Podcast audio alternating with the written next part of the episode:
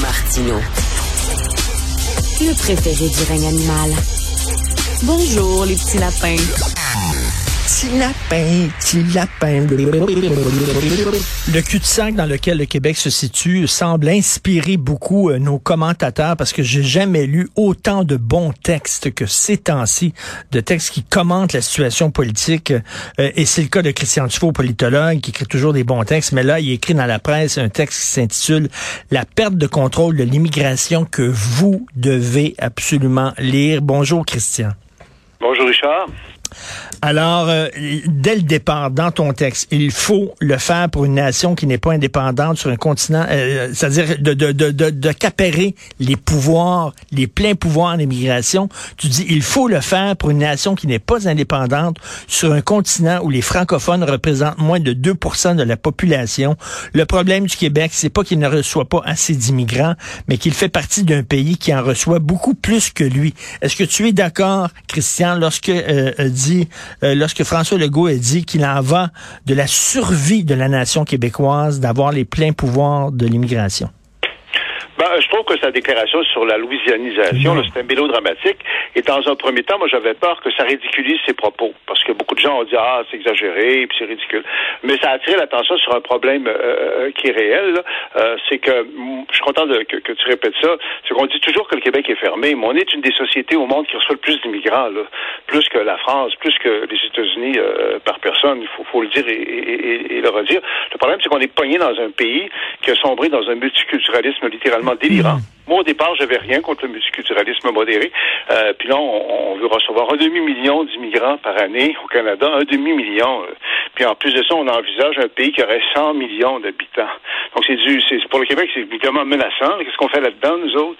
Donc, dans ce sens-là, c'est clair que Bon, dans mon article, moi, j'ai une approche qui est quand même euh, pas défaitiste du tout. Là. Je trouve qu'on peut exercer du pouvoir euh, comme Québécois euh, au sein du Canada, au-delà de la souveraineté, et que ce qu'il faut, c'est moderniser les accords Québec-Canada en matière d'immigration, parce qu'au fond, moi, ce que j'ai découvert, comme même les gens depuis deux, trois semaines, c'est qu'on a perdu le contrôle. C'est que la majorité des nouveaux arrivants au Québec passent par des voies indirectes les, les, les ben arrivants qui sont régis par l'accord euh, Québec-Canada de 1991 sont devenus minoritaires. Il y a le chemin Roxham, qui est odieux. On ne dira jamais assez à quel point c'est vraiment terrible, cette affaire-là. À ce rythme-là, c'est 30 000 personnes par année. Puis il y a les fameux immigrants temporaires il y en a plus que des immigrants classiques. Donc, je suis content que ça ait attiré ton attention, ce, cet ben là Je trouve qu'il faut simplement reprendre le contrôle. Euh, euh Christian, euh, euh, bon, là, le fédéral ouvre les vannes et laisse entrer énormément d'immigrants et ça risque de nous noyer. Est-ce que, sans tomber dans la théorie du complot, est-ce que c'était volontaire? Est-ce qu'ils ont fait ça avec une volonté de justement noyer les Québécois? Ben, euh, euh, je pas c'est volontaire dans ce dossier spécifique-là. Euh, mais le fait que le Canada a sombré dans un multiculturalisme à ce point délirant, c'est une façon de neutraliser le Québec sur le plan hmm. historique. Euh, au départ, on avait le bilinguisme et le biculturalisme. Je sais pas si c'était assez vieux pour se souvenir de cette dynamique-là. Il y avait une commission d'enquête sur le bilinguisme et le biculturalisme. Et là, on a passé du euh, biculturalisme au multiculturalisme, qui au départ était quelque chose d'assez modéré, mais c'est une façon quand même de neutraliser le Québec de pas reconnaître le Québec. Et là, le fait que le multiculturalisme est devenu, je le répète, délirant, c'est clair que par la bande, c'est une façon d'éviter le Québec de pas de pas reconnaître qu'un biculturalisme plus profond. Je sais pas que c'est un complot, parce que moi j'aime pas ça, surtout c'est temps de parler de complot ben comme, tel, mais mais mais il reste euh, que qu'on soit à ce point-là multiculturel, c'est très le Canada est unique au monde, hein. On bat tous les records, c'est très prétentieux cette idéologie-là. C'est vraiment une façon d'éviter la nation de base. La nation canadienne de base, c'est les Québécois. La nation fondatrice sur le plan historique, c'est les Québécois. Donc, dans ce sens, il y a un lien. De toute façon, historiquement, il y a toujours eu un lien. Euh, depuis euh, 200-300 ans, c'est clair que le système a eu tendance à, à servir les immigrants pour neutraliser euh, euh, les, les, anciens Canadiens puis les, francophones. Donc, pas complot, là, actuellement. Mm -hmm. toi puis moi, là. Moi, quand j'ai vu ça, là, un pays de 100 millions d'habitants, c'est du délire. Mais, mais si, si c'est si important pour François Legault d'avoir les pleins pouvoirs en immigration, puis il le dit, il en va de la survie de, la nation québécoise, une fois qu'il se fait dire non, il me semble que moi, je me serais attendu à ce qu'il fasse un appel à la nation, une conférence de presse, en disant, je viens de me faire dire non, c'est important. Non, il faut surtout pas qu'il fasse ça ça. C'est pas l'idée d'avoir les pleins pouvoirs en matière d'immigration. Puis c'est pas l'idée. J'ai lu ta, chronique de, ce matin dans, le journal, euh, Richard, sur le fait que euh, ceux qui joignent la casse, qui sont des, qui, la CAQ, qui sont des souverainistes, ne peuvent pas le dire. Moi, moi, en tout respect, je suis pas d'accord avec toi du tout. je trouve que ce serait une grosse erreur que de dire qu'ils sont souverainistes. on le sait qu'ils sont encore souverainistes évident. Le même logo est peut-être encore souverainiste. Mais moi, ça me fait penser, si tu connais l'histoire de la France, euh, après la perte de l'Alsace-Lorraine par la France en 1870 au main de l'Allemagne, ça avait tellement fait mal, à la, à la France. Puis Bob Gambetta disait toujours y penser, ne jamais en parler. Ah, parce que les Français voulaient récupérer l'Alsace-Lorraine, mais c'était contre-productif d'en parler. Je trouve Bernard Dréville, s'il fallait qu'il dise qu'il est souverainiste, ce serait une grande bêtise. Alors, donc, donc c'est comme, c'est comme les gays dans l'armée américaine. Don't ask, don't tell. Tu peux être gay, mais, surtout... c'est parce que, c'est parce que là, là, là la CAQ, là, c'est, son axe, c'est d'exercer le pouvoir québécois. Les autres, ils se situent pas dans la dynamique fédéraliste, euh, euh, souverainiste. Bon, on leur demande pas de renier qu'ils ont été souverainistes. Mais de le dire actuellement, ça leur enleverait beaucoup de crédibilité. Les journalistes adoreraient qu'ils le disent parce qu'on poserait d'autres questions, puis d'autres questions, puis d'autres questions. Moi, je trouve que ce serait une grosse erreur. Ils n'ont pas à dire ça. Je veux dire, mais, mais dans leur cas, même François Legault, dans son cœur, il l'est peut-être encore souverainiste quelque part. Pas grave, ça. Puis si le contexte change, là, ils pourront faire valoir ça. Mais actuellement, euh, si Bernard Dreyville ou, euh, Caroline Saint-Hilaire disaient qu'ils sont souverainistes, ça serait se tirer dans le pied, moi, je trouve. Parce que tout de suite, ils perdraient de la Québec qui vont négocier avec Ottawa, là, puis ils viennent de dire, oui, je suis encore souverainiste, moi. Penses-tu que ça va leur donner du pouvoir? Mais quand, mais quand tu négocies, il faut que, il faut que tu dises que si vous dites non, il va arriver ça. Tu négocies avec une arme, une arme dans ta poche, là. C'est dépassé, c'est toujours l'hypothèse euh, référendaire. On va leur faire peur en disant qu'on va faire la souveraineté. Euh, ça va peut-être revenir, ça. Si le Québec a à être souverain, puis peut-être qu'il va devenir souverain, euh, quand ce sera le temps, on sera là-dedans. Mais actuellement, jouer ce jeu-là, je trouve c'est perdant. C'est un peu comme Léon Dion à l'époque. Je sais pas si tu te souviens, là, je, je trahis mon âge. Il avait parlé du couteau sur la gorge. Oui, le couteau sur la gorge. Avec le reste du Canada, le couteau sur la gorge. Moi, j'embarque pas, pas tout là-dedans. OK, OK, mais est-ce que tu penses que vraiment la CAQ va réussir à obtenir des pouvoirs qui sont importants pour le Québec en étant gentil, en disant on joue le jeu du Canada, euh, on a fait notre profession de foi fédéraliste. Euh, c'est pas ça qu'il faut qu'il fasse. Faut pas qu'il fasse de profession de fédéraliste. Faut pas qu'il soit gentil. Il faut pas qu'il dise qu'il cause au Canada. Euh, je trouve que c'est une vision très, très, comment je pourrais dire ça, qui tient pas la route. C'est simplement en étant efficace en disant à Ottawa, écoutez, est-ce qu'on pourrait vous rencontrer là? Euh, On y a une entente euh, Québec-Ottawa en matière d'immigration qui remonte à 1991.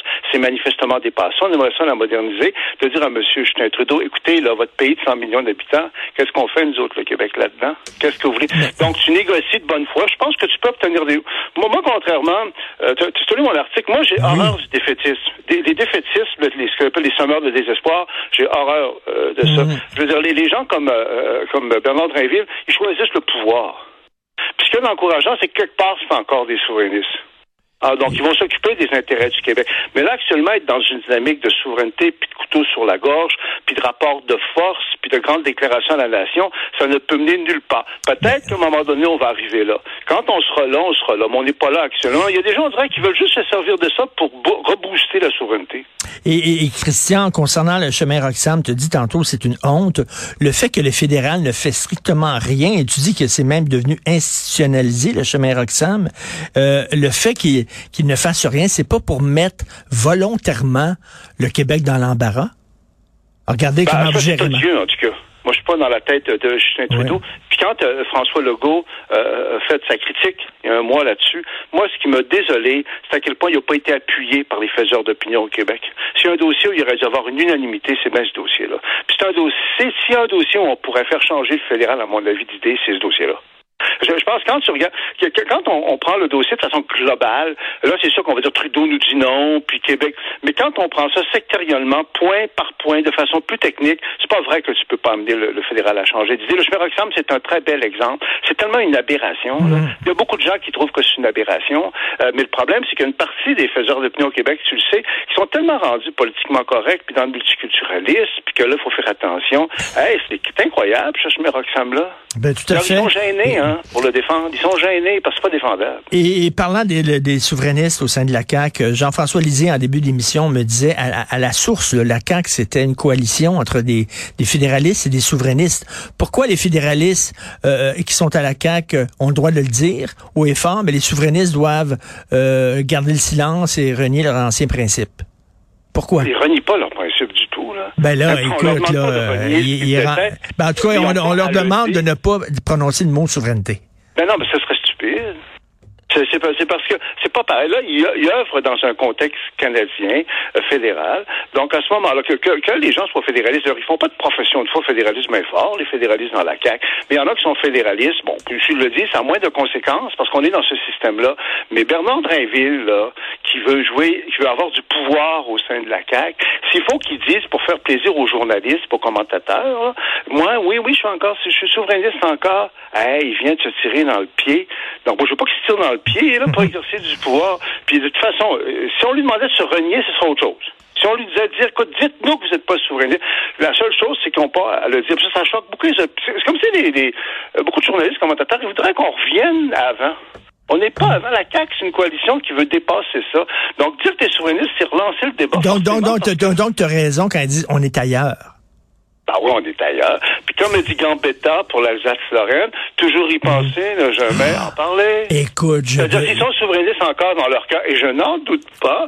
Ils travaillent pour le Québec, sincèrement, pour le pouvoir québécois. C'est ça qui est important. Ce qui est bien plus important que la souveraineté et le fédéralisme, c'est le pouvoir québécois. Moi, c'est ça que j'ai toujours défendu. Mon Dieu, la ce qui est intéressant, c'est qu'ils travaillent pour le pouvoir québécois, qu'ils réussissent dans des dossiers précis, techniques. Puis là, on n'est pas le temps des grandes déclarations. De toute façon, les Québécois sont pas là. C'est juste les, les, les, les commentateurs qui sont là. Écoute, je rêverais d'un débat d'une demi-heure entre toi et Mathieu Bock. Qui sait, on pourrait peut-être organiser ça ici.